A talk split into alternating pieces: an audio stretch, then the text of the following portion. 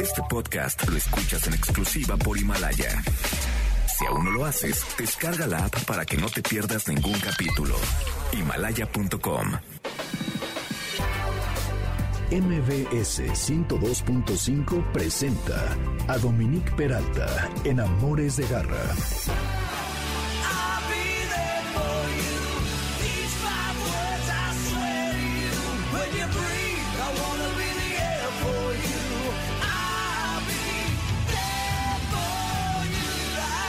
Se pueden quejar de esta super power ballad que les puse para iniciar hoy, Amores de Garra. Él fue John Bon Jovi, I'll Be There For You. Algo que nuestros perros y nuestros gatos no nos lo tienen que decir, pero que siempre lo llevan a cabo de estar allí incondicionales para nosotros.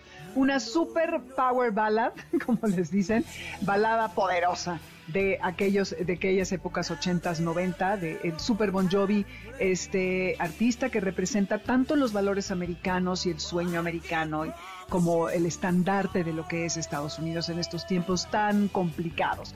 Pero este programa no se trata de política ni de eh, sociología, sino de animales. Están ustedes en Amores de Garra. Buenas tardes. Qué bueno que están aquí. Y quienes pasean con sus perros, estoy segura, que por cierto yo soy Dominique Peralta, este es el 102.5 FM, y el programa se llama Amores de Garra. Y les decía que, bueno, quienes pasean eh, por parques habrán notado, hasta por las calles, que de un tiempo a la fecha cada vez hay más perros border collie. Tienen la fama de ser los perros más inteligentes del mundo, casi ganándole al pastor alemán, imagínense. Así que hoy en Amores de Garra nos vamos a dar a la tarea de saber de dónde vienen sus cualidades y todo lo que pueden hacer y por qué nos están resultando tan atractivos. Y para esto tenemos a Adrián Varela, que es criador. Adrián, bienvenido, gracias por estar aquí. Gracias a ustedes por la invitación. Y Gonzalo Maldonado, que es especialista en agility. Y Gonzalo también, bienvenido, qué bueno que eh, pueden estar por aquí. En sí, este gracias a ustedes por invitarnos. Y pues bueno, ustedes ahora nos van a decir para qué este, son buenos estos animales y por qué creen que son tan, eh, tan populares.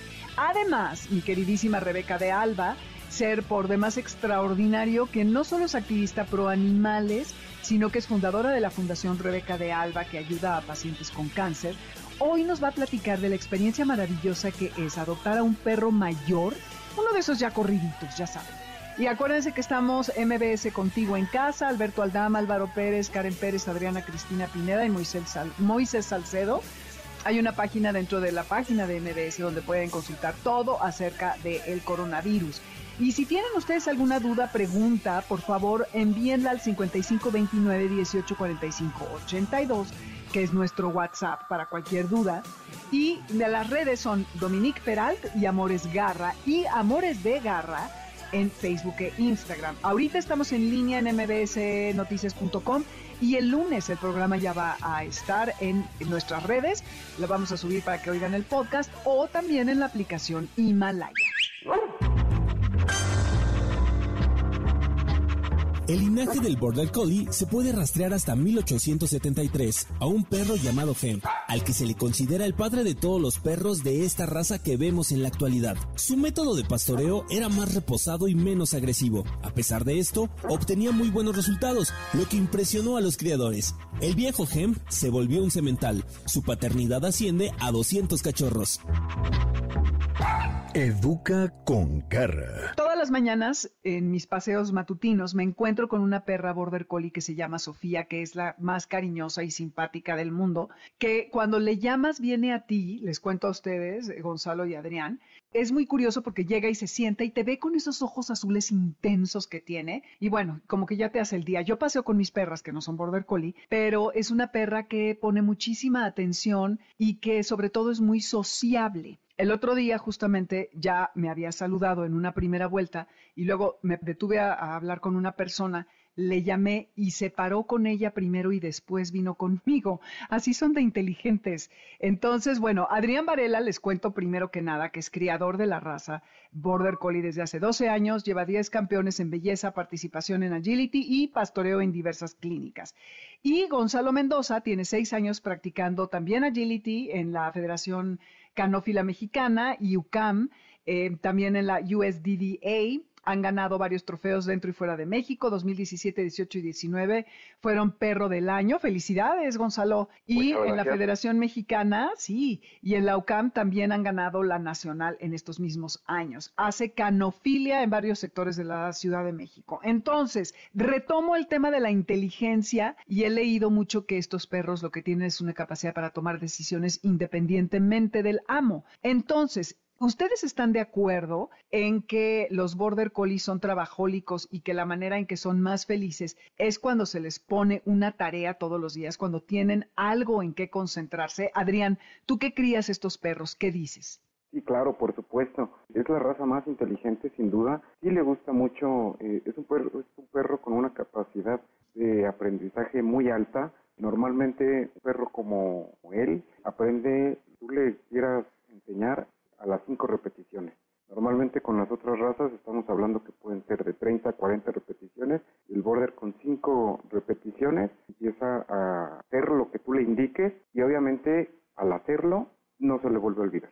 Wow, eso sí es una gran virtud. Pero Gonzalo, tú que entrenas para Agility, también tengo entendido que hay que entrenarlos lo más chiquitos posible, lo más cachorros, porque si no se vuelven medio mañosos y luego es difícil quitarles el que estén ladrando, mordisqueando, este, aullando, etcétera. ¿A qué edad tú crees que hay que empezar a entrenar a estos perros? Mira, entre más pequeños creo que es mejor me imagino que después de su ciclo de vacunación, después de dos meses y medio, empezar con ellos en la fundamentación. Como decía Adrián, sí, con cinco repeticiones ellos nos van a entender, porque yo tuve un perro que no fue border antes que Harumi, que se llama mi perro, era un schnauzer también inteligente, pero con el border como que es más compacta la, la información con ellos. Entonces a los dos meses y medio empezar la fundamentación en piso, no brincarlos, no meterlos a un túnel, sino empezar a hacer fundamentación y guías con la mano. Entre más pequeños mejor porque el perro es muy activo desde chico. Y tú, Adrián, ¿qué has visto en, en la cría de estos animales? ¿En qué crees que radique su inteligencia? Porque, bueno, ¿de dónde vienen para empezar? Tengo, vienen de Escocia, ¿correcto? Sí, es un perro, como su nombre lo dice, de la frontera de Escocia e Inglaterra.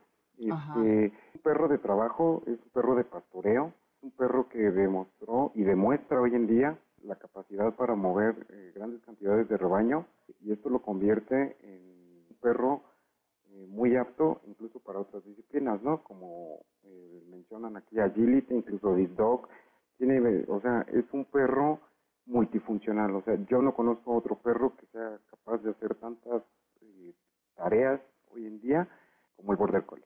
Y después de Agility dijiste un nombre, ¿cuál fue? El disco, Disc Dog. Eh, ah, Disco, ¿qué es? ¿Qué es? El, frisbee. O el, el frisbee. Okay. Pero bueno, hay muchos perros que son de pastoreo, ¿no? Como todos los pastores, el, belga malinés, el pastor alemán, hay muchos, el pastor australiano. ¿Qué dirían ustedes, cualquiera de los dos que me quiera contestar, que diferencia al border collie de estos otros perros de pastoreo? Bueno, si me permiten, sin duda la mirada, ¿no? La mirada hace que él controle el rebaño con solo la mirada eh, que nosotros conocemos como la mirada eh, pues del border collie. Es un perro que no necesariamente muerde al rebaño o lo lastima. Con la pura mirada, mirada, él tiene el control. Sí, tienes razón. Fíjate que leí que en 1800 y cacho este, se, se, descubrió esta virtud de la mirada que es como muy intensa, hasta intimidatoria, y que los animales, es decir, los borregos, que es a los que originalmente lo entrenaron para pastorear, no es que los hipnotizara, pero como que con esa intensidad de la mirada los iba guiando. Es correcto. Decían que después de las vacunas es bueno empezarlos a entrenar, pero los trucos más difíciles, o sea, lo básico es cuando son muy jovencitos, que no se hagan dentro de la casa, el comando de ven, siéntate, échate, ¿no? Todas estas cosas para la seguridad del animal, ¿no? Y para el control. Pero los trucos más difíciles, ¿cómo le haces? Y habrá algún border collie, me lo pregunto en serio, ¿eh? porque creo que son hiper inteligentes, que no tenga las aptitudes o a cualquier border collie le puedes enseñar todas estas, el disco, la agilidad y cualquier, el, el, todo, el rollo con el clicker, en fin, todas estas eh, refuerzos positivos y actividades, ¿a cualquiera se lo pueden enseñar? Sí, correcto. Empezamos con un clicker, a enseñarle lo que es el clicker al perrito para que nos sirva en la obediencia, tener el quieto, el echado y el llamado. Posteriormente, de ahí empezamos con trucos. Si quieres, para hacerlo de trucos, entonces ya con tu clicker le vas diciendo qué es lo que quieres tocar, el perro va, lo toca, premias, tocas el clicker, obviamente regresa. En sí, el border, creo que todos los borders son muy aptos para todos los deportes, tanto en obediencia como en agility y como frisbee. Creo que ahorita Adrián sabe que en belleza también están destacando mucho los border collie. Sí, oye Adrián, y en cuanto al pelaje hay colores, ¿verdad? Creo que hay eh, un azul, ¿Cómo, ¿cómo distingues? ¿Qué tipos de border collie hay? Sí, bueno, hay mucha gama de colores en los border collie. El tradicional es el negro blanco, de ahí partimos, eh, hay rojo australiano, azul blanco, azul merle, red merle, el lilac. Eh, el border collie es una de las razas que más tonalidades hay. lo ideal es que nunca predomine más el blanco sobre el tono base. ¿Por qué? Pues se considera como una falta y esto porque eh, normalmente eh, cuando, no olvidemos que son perros de trabajo, el blanco es un tono que a lo lejos se puede perder entre los pastizales y esto hace que el pastor no detectara o no viera en dónde está el, perro trabajando, ¿no? Porque también trabajan a muy largas distancias. Entonces él no podía perderlo de vista. Entonces, este, teniendo el tono tono base, por así decirlo, que puede ser negro, azul u otro tono, es más fácil este, para él ubicarlo en donde está. ¿Y cuál sería el más común en México o el más común en general? Eh, definitivamente el negro blanco. el negro blanco, ok. ¿Y después? Eh, en México yo he visto, eh, la gente tiene mucha preferencia por el azul merle o el azul blanco hay, hay, hay tono chocolate blanco, o sea, de verdad es una gama amplia. te iba yo a decir, yo he visto como unos cafecitos, pero esos ya no sé si los confundo con el pastor australiano. No, ese sería el color rojo. Rojo o gris, ¿verdad? Que son los el rojo en el border. Y tienen los ojos, Sofía, la perra que les decía al principio, tiene los ojos azules, de un azul que, bueno, te ve y ya dices, wow, soy lo más importante del mundo. El color de ojos varía, puede ser café, azul o uno de cada color. ¡Ay, qué bonito! Y eso es obviamente un tema de cromosomas y cosas del ADN, ¿verdad? Eso sí. Ok. Y a ver, obviamente son perros muy hiperactivos y es difícil captar su atención.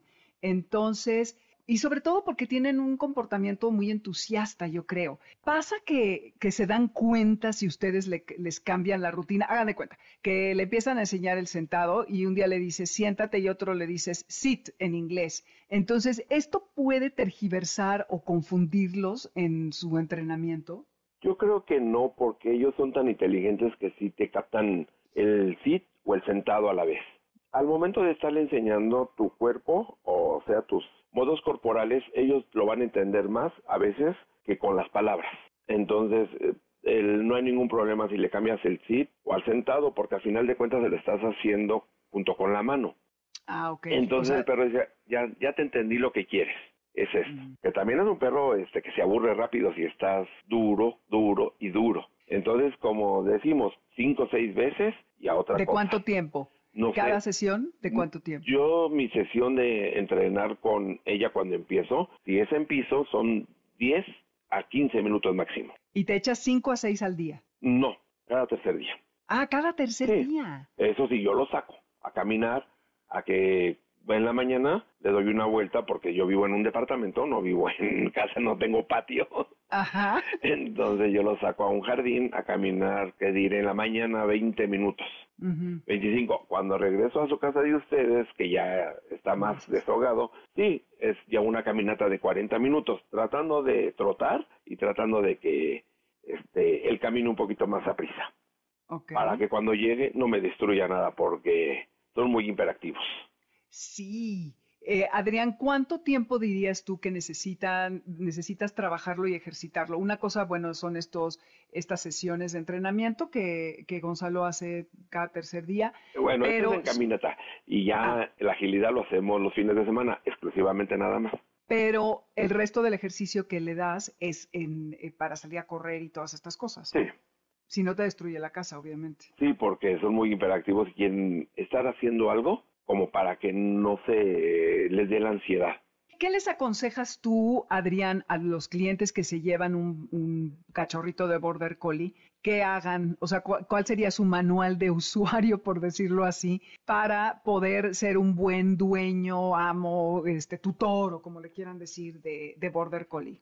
Sobre todo que tengan pues el tiempo, ¿no? El tiempo de darles este tiempo de, de enseñanza, de darles este tiempo de paseos, que no tengan una vida sedentaria, no es recomendable para personas que no están acostumbradas ni a salir a caminar o, no a salir los fines de semana. Yo sí les recomiendo que, y desde chiquitos, desde la séptima semana, octava semana, tienen que empezar a enseñarle lo que no debe de hacer en casa. Como es un perro muy inteligente, sí definitivamente si lo vamos dejando, él va a empezar a hacer lo que él crea conveniente, pues precisamente por por no tener reglas o por aburrimiento, ¿no? Y obviamente un perro, yo creo que de la raza que sea, pero el border collie que no esté eh, educado y que no se le dedique tiempo, eh, definitivamente sí se puede convertir en una pesadilla.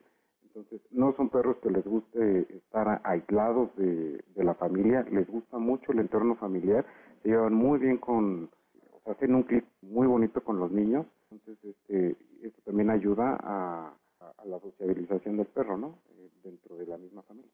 Y se decían, eh, Gonzalo, que se aburren muy fácilmente. Entonces, hijo, qué difícil. ¿Quién no debe de tener un border collie? ¿Qué característica de personalidad no debiera tener border collie? Las personas que no les gusta salir a caminar, que son imperactivas, porque al final de cuentas, como dice Adrián, antes de comprar o de obtener un border, informarse qué son las necesidades de nuestra mascota, porque si yo a mi mascota la educo ¿qué te gusta? Unos ocho o seis meses, yo voy a vivir 10 años a 12 años feliz. Claro. ¿Por qué? Porque le vamos a enseñar las órdenes que queremos, qué es lo que quiere. Y yo, la verdad, antes de tener un border, tuve un, un schnauzer. Cuando me llegó el border a mi vida, no sabía ni cómo era, me tuve que empapar y de verdad fui descubriendo en el camino que sí, es muy inteligente y te demanda mucho, te demanda mucho este jugar, te demanda mucho eh, crecer junto con tu mascota. Y yo, bueno, yo lo hablo por el deporte. Porque cuando estuvimos con el deporte y todo, empezamos a practicarlo y todo, cuando empezamos a competir, mis primeras competencias obviamente fueron muy malas por culpa mía. Después dije, tengo que aprender y enseñar a Harumi lo que yo quiero que haga. Cuando llegamos a hacer clip, pues nos ha ido muy bien en las competencias. Hemos ganado bastantes primeros lugares tanto en México como fuera de México.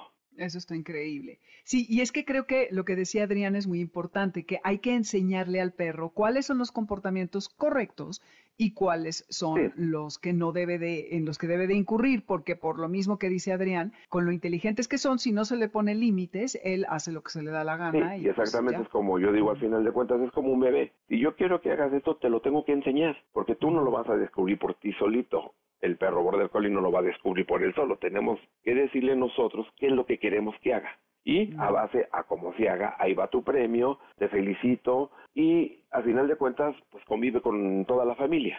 Eso, que es lo que decía Adrián, que va, que va muy bien con toda la familia. Sí. Oye, eh, y por ejemplo, si no los ejercitamos el tiempo suficiente, no le ponemos tareas, se pueden volver posesivos, irritables, se pueden poner a morder cosas y demás.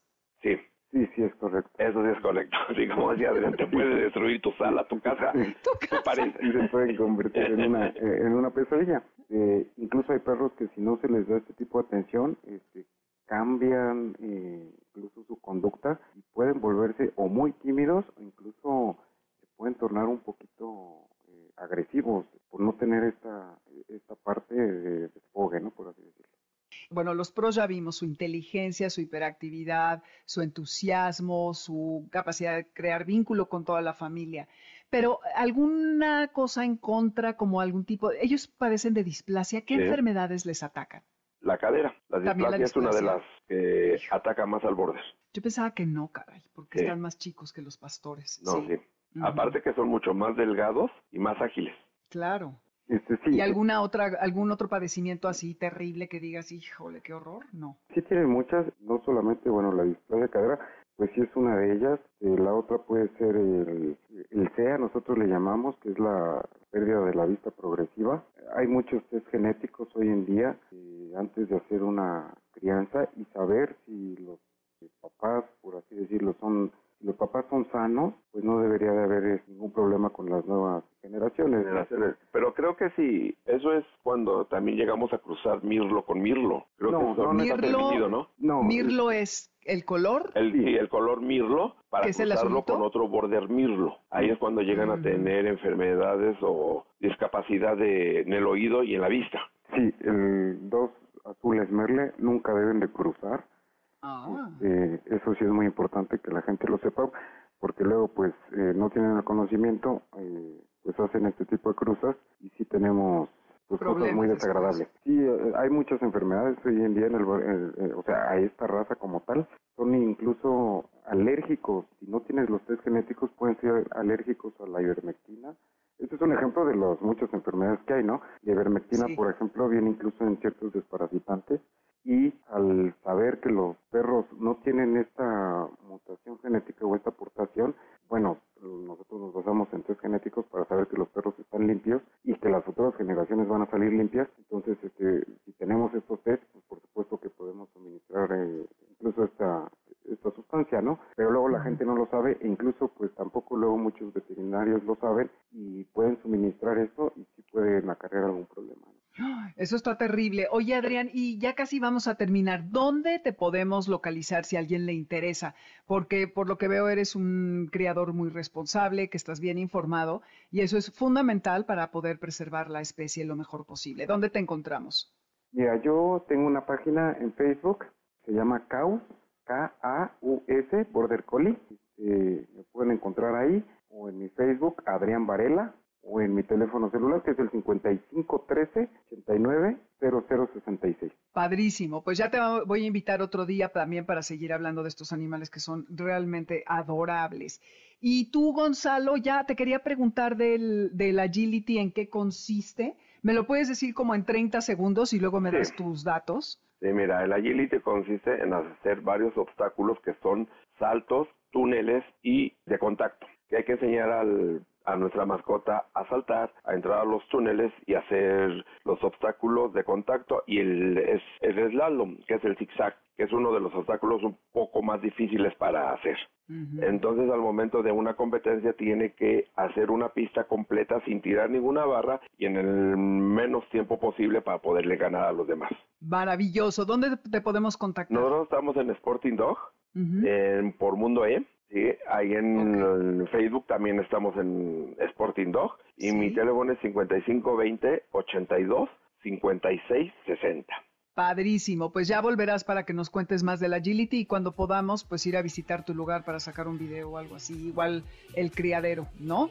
Ok, muy claro, gracias, para servirle. Claro que sí, muchas gracias. Pues ya saben, consistencia, adulación y motivación para nuestros border collies. Esto es Amores de Garra. Nos vamos a un corte muy rápido con esto de Les Gordon que se llama LED y volvemos con Rebeca de Alba. Así que no se vayan, esto es el 102.5 FM, Amores de Garra. Yo soy Dominique Peralta, volvemos.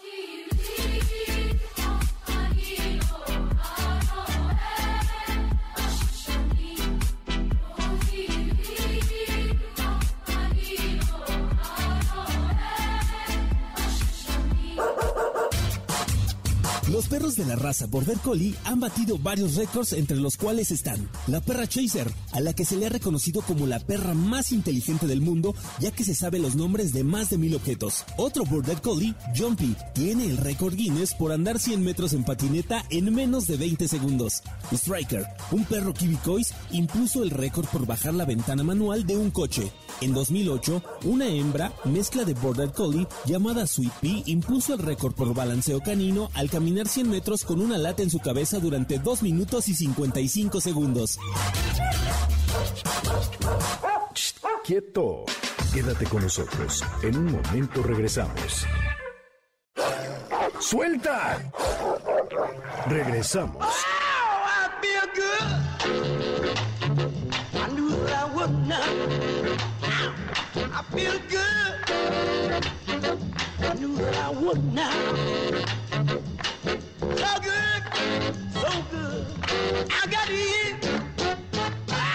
Esta versión de I Feel Good de James Brown que les estoy poniendo no es la que oímos generalmente, porque me encantó descubrir que hubo este evento que se llamó el Teenage Music International TAMI. Fue un concierto en Santa Mónica, California, en octubre del 64, imagínense, cuando el racismo todavía operaba a un nivel peor que hoy, que bueno, no sé si eso lo podamos decir en Estados Unidos pero en este momento me parece muy conducente.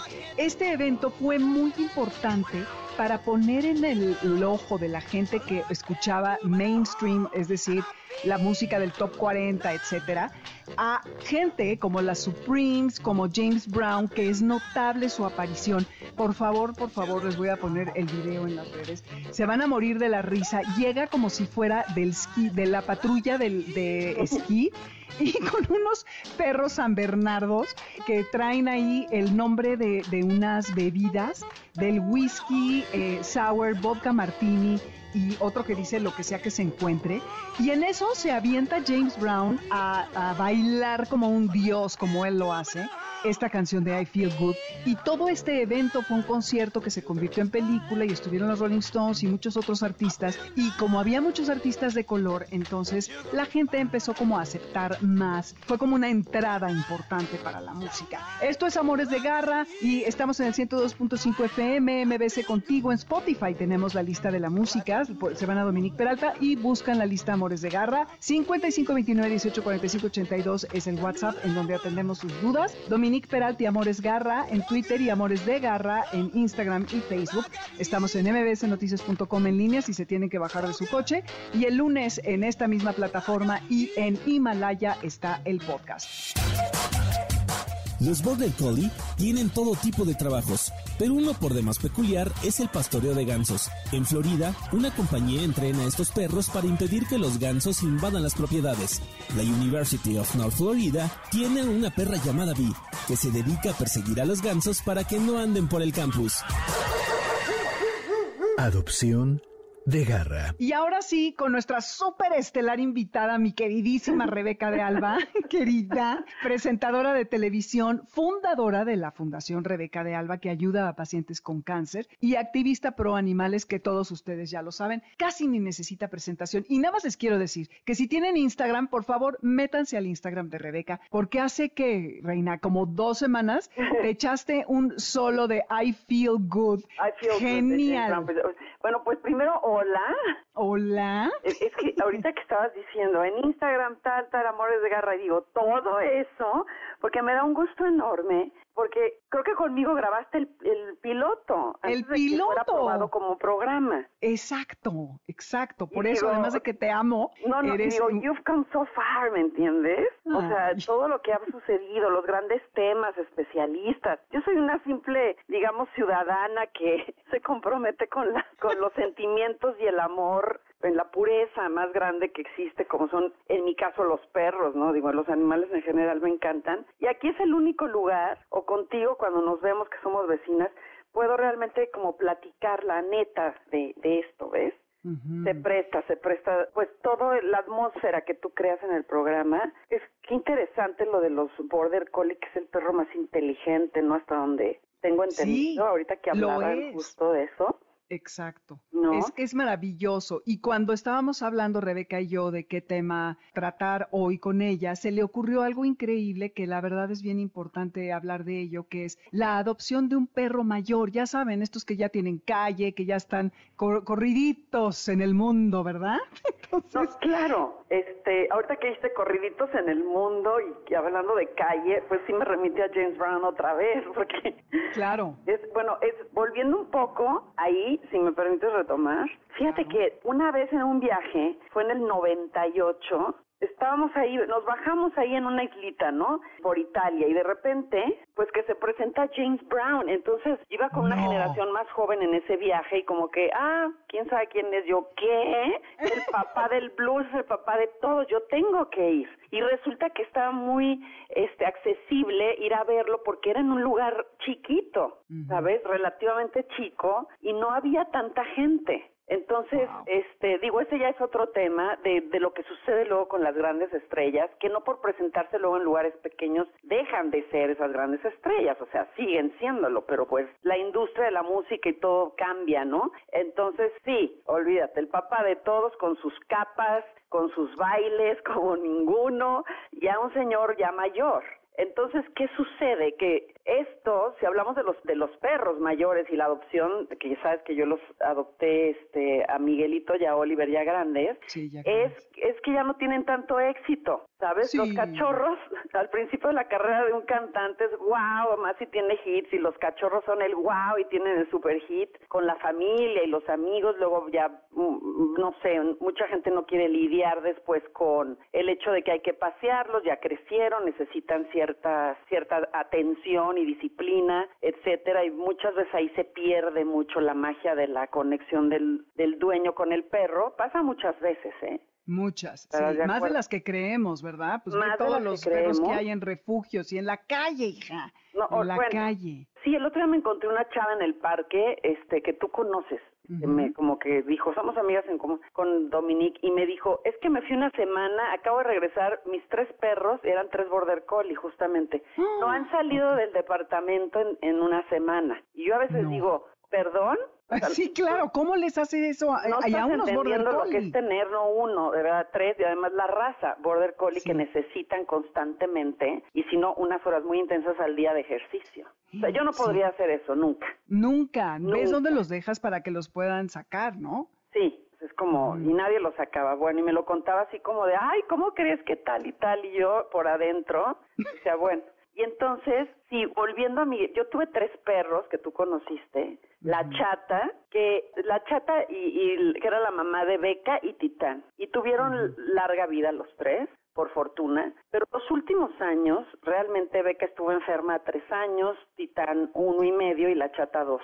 Entonces, cuando tienes un perro, es un compromiso durante toda su vida, porque bueno, el perro, hay algo mágico, algo misterioso detrás de todo eso de por qué se van primero que nosotros. Creo que si se fueran mucho después, ya nadie los tiraría. Es la realidad del ser humano. Sí, tienes razón, ¿eh? Sí, nos cansamos fácilmente. Sí. sí. Y entonces, Miguelito llegó a mi vida cuando se acaba de morir Titán de 14 y Miguelito le calculó, esto fue hace cuatro años, le calculó que tenía como unos siete, ahorita debe tener once.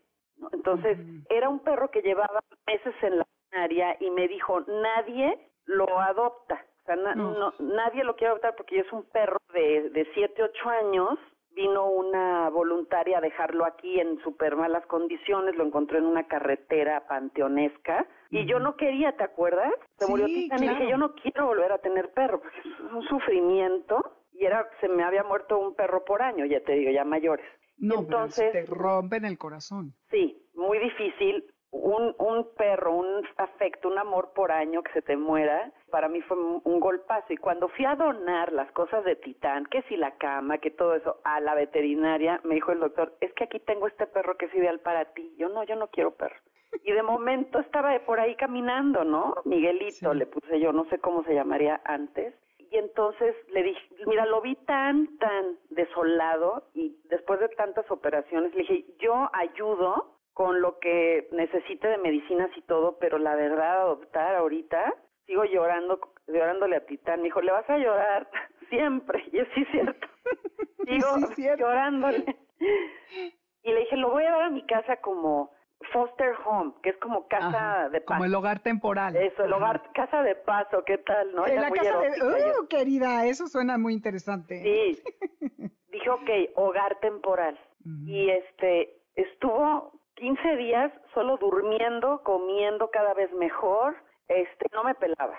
Mm. Y la verdad es que es un perrazo y tú lo has visto. O sea, muchas veces la gente cree, es que si adopta un perro mayor, voy a tener que lidiar con un gasto tremendo de medicinas, cuidar un viejito, y no es así. No es así porque depende mucho de tu conexión con el perro, la actividad que tengas con él, en los estímulos. Los perros necesitan estar aprendiendo cosas, necesitan entusiasmarse igual que los seres humanos. La novedad les encanta. El olfato son sus vacaciones, entonces cuando los llevas a un lugar distinto y no siempre al mismo, te darás cuenta que brincan, se emocionan, están olfateando como locos. Y eso es lo que yo he hecho siempre con todos mis perros. Pero Miguelito parece un adolescente. Sí, oye, es que es todo terreno. Y parte de las ventajas que dices es que un perro mayor ya está entrenado generalmente y no se hace en cualquier lugar. No te destruyen la casa. Nada. No necesitan tanto ejercicio, excepto Miguelito, ¿eh? porque él sí es que está impresionante cómo juega y si trabajas todo el día, es una gran opción, como tú que sales tanto de gira, que tienes que atender la fundación, que haces muchas cosas, tiene una energía como un poquito más tranquila, ¿no? Entonces, sí, no necesitan como tanto. Más sabiduría, se conocen mejor, entonces también tienen otra pausa, pueden jugar, correr y qué maravilla, pero también necesitan estar como tranquilos cuando el doctor me dijo, es un perro grande, te queda perfecto, ¿yo qué? no sabías cómo tomarlo, si como un halago o un insulto. a ti te queda perfecto. Me dijo, no, por tu vida, tus actividades, que viajas y demás. Es un perro que entenderá eso una vez que ya lo tengas tú. Empieza a ver tu estilo de vida. Si me ausento, por ejemplo, de la casa todo un día, él está feliz o sea, él duerme, se recupera. Si alguien viene por él porque ves que tiene sus fans y, ay, te pasó a Miguelito. Tengo esa suerte. O se va a un, a un área de, pues, de jardín y quien no tenga jardín, pues un patio y si no, un balcón o lo que sea, pero no tiene esa ansiedad de tener que estar todo el tiempo conmigo. Que eso depende mucho de uno, bueno, al 100, de, de no crearles esa ansiedad y esa codependencia, sino que sean independientes. Y así es Miguelito. Sí, eh, muy afortunado, ¿eh? porque la verdad es un perro súper equilibrado. Yo soy de esos fans, confieso que yo lo llevo a veces a Chapultepec. Y bueno, está como que más o menos de la edad de Milka, mi perra, y le dice, quítate que ahí te voy, cómo corre y su energía es impresionante, un jovencito. Y luego adopté, este, después del temblor, perdido en, en la vida, a Oliver, un perro salchicha. Y de por sí los perros chicos son como llorones, demandantes y todo eso. Y, siempre he tenido perros grandes, entonces me enfrenté a un mundo totalmente nuevo. Yo de qué hago con esta pulga. Y un Miguelito pues es como, ¿qué te diré yo? Es como del tamaño de su, de su pata, o sea, es muy chistoso. Y juegan. Entonces, ese tipo de perros con esa conducta, cuando son tan demandantes, les tienes que poner límites. Primero en la disciplina y luego los premios. Pero me trae tan idiota que la verdad ya rebasó toda la barrera. la lógica. Más bien yo le obedezco, ¿no? Es que... Y también es un perro como, debe de tener como unos nueve años, unos ocho más o menos, y si lo notas, y también por su tamaño, se avienta los paseos largos de, de un perro grande, que es el mejor ejercicio para un perro salchicha, la, es la caminata. Entonces, Exacto. Sí, porque yo lo adopté, pero luego me metí a investigar un poco, pues, ¿qué, qué onda con esos perros, ¿no? El origen y este la raza, y qué se hace con ellos y qué, comen y demás, porque sí es una raza medio especial. Tienen problemas de columna, ¿no? Generalmente. Casi siempre. un día están normales y crack, un brinquito así. ¡Oh! y, sí, sí. Entonces hay que cuidar su peso y hay que cuidar también que sean caminatas y no estén subiendo y bajando escalones. Y pues es muy aventado, muy aventado y muy este muy sociable, que anda entre los perros grandes y pues muy bien, pero esos perros sí necesitan, después de una caminata así, un buen descanso, te lo piden, ya se va a su cama, se enrolla y ya, se olvida. En cambio, Miguelito, este, no, se echa sus siestas, pero es muy independiente, no está atrás de mí y el, el otro, el, el, salchicha Oliver, está atrás de mí todo el tiempo como estampita. Aquí lo estoy viendo muy sentadito viéndome a ver a qué hora cuelgo, para ver qué sigue. para jugar, claro. Pero tú, ¿por qué crees que sea, Rebeca? ¿Por por la raza, por el tamaño o por su historia? ¿Qué crees que, que, Yo lo creo Que, que, sobre todo es temperamento, fíjate. O sea, la, ¿De raza, la raza sí tiene que ver porque son perros muy son súper amorosos. Es una cosa que yo no había visto en otro perro de los que he tenido, pero en realidad es también es manipulador. O sea, es como una raza amorosísima, pero también te, te obedece, ¿sabes? Cuando le dices para, te obedece perfecto, pero siempre está ahí empujando a ver hasta dónde.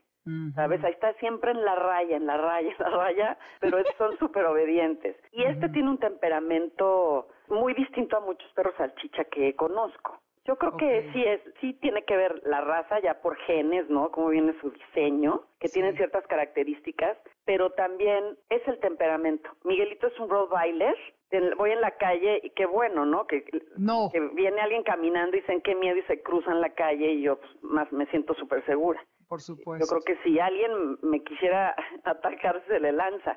No, que te quede claro, se pone súper protector. Yo que no soy su ama cuando vamos a, a Chapultepec a veces con todo y mis perras, entre que protege a Uma la mía y a mí, o sea, se pone bien bravo. Sí. Muy, muy. Entonces es sociable, pero también tiene, tiene menos tolerancia que, que Oliver, que el salchicha, que esa raza es mucho más, más, más sociable. Yo creo que no hablaría de ventajas o desventajas. Yo simplemente creo que los perros mayores eh, son los que menos chance tienen de ser adoptados mm. o de ser este recogidos en la calle y buscarles un hogar. Cuesta muchísimo encontrarles hogar y, tiene, todas las bondades, una vez que los tienes, de, de, parte de un perro ya más maduro y que, como tú dices, ya se la sabe. Miguelito yo creo que tuvo dueño en algún momento y por ahí se perdió en la vida, porque desde que llegó, como tú dices, no destruyó nada, Oliver tampoco, y saben perfecto este, en dónde tienen que ir a hacer sus necesidades y en dónde tienen que dormir. Así, ahora,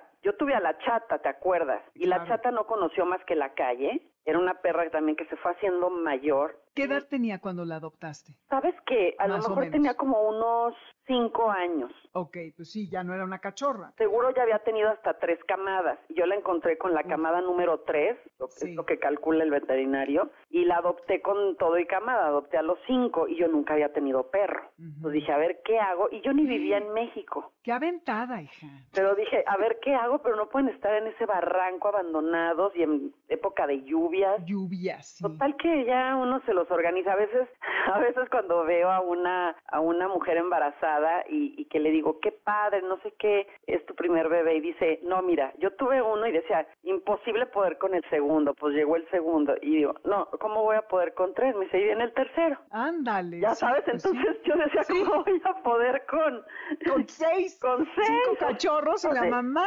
Esto es imposible. Entonces le busqué adopción a los a dos de ellos y luego eh, yo no pensaba quedarme con ninguno porque no vivía aquí, estaba viviendo en España y me faltaba un año todavía para regresarme. No, al final me di cuenta cómo, cómo vive la gente y, que tiene a los perros a veces en la cochera o en un patio, hacinados en algún lugar y digo, ¿qué? Esto no es lo que yo conozco de esta persona y de confianza, ¿eh? Sí, Qué decepción. Y, digo, yo no puedo dejar a mis, a mis perros aquí de, adoptados junto con otros dos o tres en una cochera, porque se le ensucia el jardín a la fulana, no. Yo creo que te digo, es temperamento, pero yo estoy feliz porque hay otra cosa bien interesante ahorita con todo el tema, ¿no? Que se ha despertado el racismo en pleno, etcétera, que me han dicho, pero de, de cada refugio, cuando mm, difundo algunas adopciones que ellos tienen, etcétera, y me dicen, es que estos perros, los negros, nadie los quiere adoptar por su color.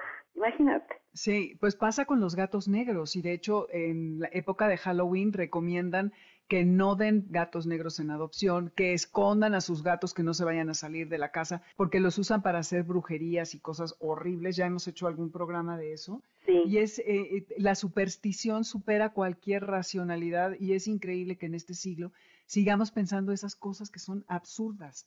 Sí, que no hay que tenerles miedo, de veras que el tener a un perro mayor, yo y tú lo conociste a Jaibo, que era como un labrador, lo veía siempre en el parque, le hablaba, nunca me hacía caso. Un día vino conmigo, abrí la puerta para darle de comer y nunca salió. Nunca se hizo en ningún lado. Mis perras eran unas locas, le hacían de todo y él era un gentleman, le faltaba la pipa y su gorrito, era un perrazo. Era el más noble, lo dejé dormir afuera del cuarto en lo que se acostumbraba. No, era un tipazo, era un perro zen, equilibrado, que eh, si bien vivió menos, que eso también es una ventaja, ¿no, Rebeca? Si tú no tienes, eh, crees que no te puedes comprometer largo tiempo con un animal, uno que va a durarte tres o cuatro años, pues está padre, porque tienes la experiencia de tener un perro y, puedes disfrutar un momento más equilibrado en la vida de Fíjate qué interesante, porque eso no lo había pensado. Pero es verdad, o sea, les das una calidad de vida que no van a tener en un albergue y quién sabe en dónde, ¿no? Quién sabe quién los adopte. Es que yo soy muy desconfiada a la hora de, de que, ay, tu perrito qué lindo, ¿esto dónde puedo adoptar? Y dices, hay que hacerles una investigación de lupa y de, o sea, de detectivesca a las personas que, que, adoptan. Entonces, bueno, es verdad. O sea, sus últimos años, que lo digo, un perro grande por lo general vive 14, si está sano y súper bien, ya grande. Y si ahorita Miguelito tiene más o menos unos 11, sí. pues yo no sé si va a cumplir 20, porque está entericísimo. No, fácil cuatro o cinco años se echa. Es que los perros tienen tantas bondades, son también terapeutas, o sea, no es que a mí me den terapia, pero hay gente que necesita esa, esa compañía dentro o fuera de una cuarentena, simplemente un amigo acaba de adoptar una, una perra para hacerle compañía a su mamá que tiene 82 años y la mamá está feliz, pero la perra tiene 9, 10 años. ¡Qué maravilla! Entonces, perfecto. Sí, porque le da compañía, eh, apoyo emocional y la señora tiene un propósito para levantarse porque tiene que ir a darle de comer al perro, sí, ¿no? Está con ella. Está feliz de la vida. También muchas veces a los perros mayores los llevan a, a hospitales a ver a pacientes mayores. Digo, no digo que no lleven un cachorro o algo así, pero para terapia, un momento así de alegría, estaba viendo un reportaje de, de todo lo que hacen los perros que ya son mayores. ¿Ves? Entonces se saben comportar, están como más cool y más tranquilos, este, visitan a los enfermos, tienen como esa misión también. Sí, son los mucho entrenan más para eso. Exactamente. Eh, Estos últimos días he estado dos y medio, dos días y medio este, en mi casa sin salir más que ya sabes al súper y eso. Sí. Pero lo que no he dejado de hacer es sacar a mis perros ya en la noche que sientes el aire fresco y si no hay aire por lo menos estás viendo algo verde, te estás moviendo el cuerpo en la calle, no que no, no es lo mismo hacer ejercicio en tu casa que salirte.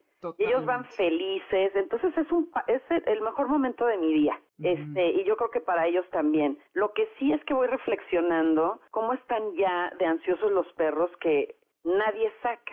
¿Sabes? Porque ya Sí. me conozco a los a los que son vecinos, a los que tienen perros y están los perros encerrados hace meses también. Sí, Entonces, bueno, ese es otro tema, pero digo, no puede ser posible, tan sencillo que es de veras salir, te lo disfrutas y para mí es como terapia, eh, de todo el día encerrada, ese momento en la noche de caminar 40 minutos, bueno, ya. Sí, se refuerza el vínculo, te despejas tú, ejercitas al perro. El perro es perro porque olfatea, porque Sí. se para en cada arbustito, hace sus necesidades y sabe, hace una radiografía de lo que ha pasado en el vecindario, ¿no? Sí, exactamente. Sí, total, impresionante, padrísimo. Ay, Rebeca, pues muchísimas gracias por habernos dado estos, eh, este rato tan ameno que siempre No, eres una feliz. gran conversadora. Yo, Me bueno, tú encanta. me dices que soy gran conversadora y eh, no sé qué de, de opine la gente que me escucha tú porque me tienes cariño, pero así yo co- estoy ya comadreando a gusto aquí contigo.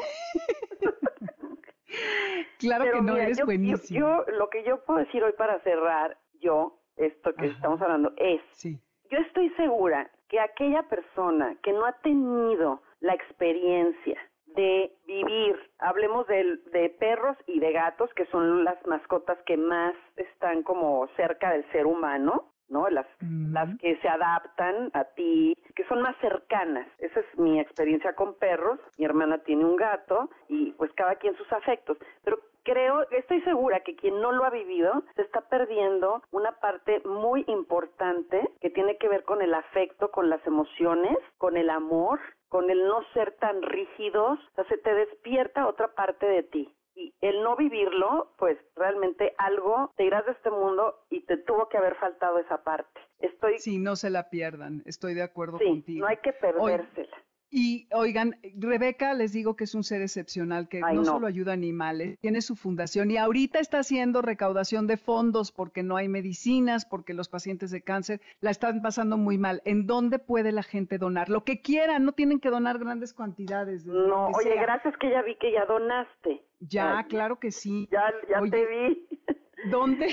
Bueno, pues ¿Dónde? hay una plataforma que funciona de maravilla, en donde hay múltiples causas. Ahorita realmente lo que predomina es toda la causa del COVID y está, es, es todavía más complicado que la gente apoya otras causas porque pues como que todo el tema del COVID de las despensas básicas para los médicos y las mascarillas y los tapabocas y conseguir guantes, etcétera, pues este hay muchas fundaciones y muchos movimientos recaudando, ¿no? Yo por mi cuenta, este y cada ciudadano por su cuenta quien esté colaborando, pues qué maravilla, pero también no nos olvidemos de quienes, en mi caso, la fundación desde hace 13 años trata el tema de cáncer y los pacientes, como lo, como lo sabemos, de, que tienen hipertensión, este, otro tipo de problemas y sobre todo también cáncer, son mucho más, más vulnerables en esta pandemia. Entonces, para que la fundación continúe dándole sus tratamientos, los hospitales les dicen no vengan por favor, pero pueden tomar quimioterapia este, en pastillas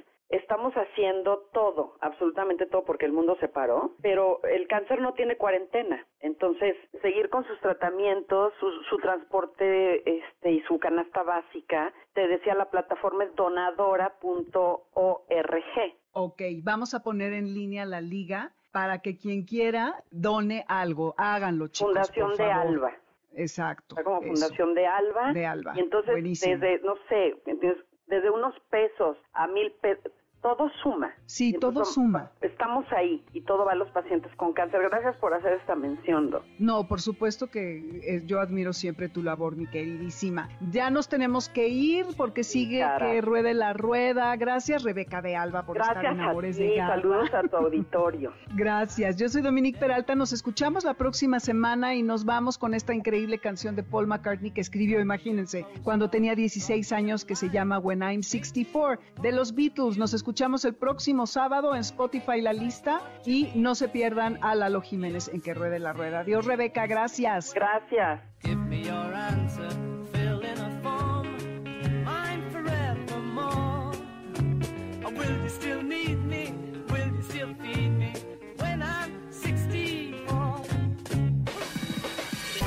MBS 102.5 presentó Amores de Garra con Dominique Peralta. Te esperamos el siguiente sábado a las 2 de la tarde por MBS 102.5. Este podcast lo escuchas en exclusiva por Himalaya. Si aún no lo haces, descarga la app para que no te pierdas ningún capítulo. Himalaya.com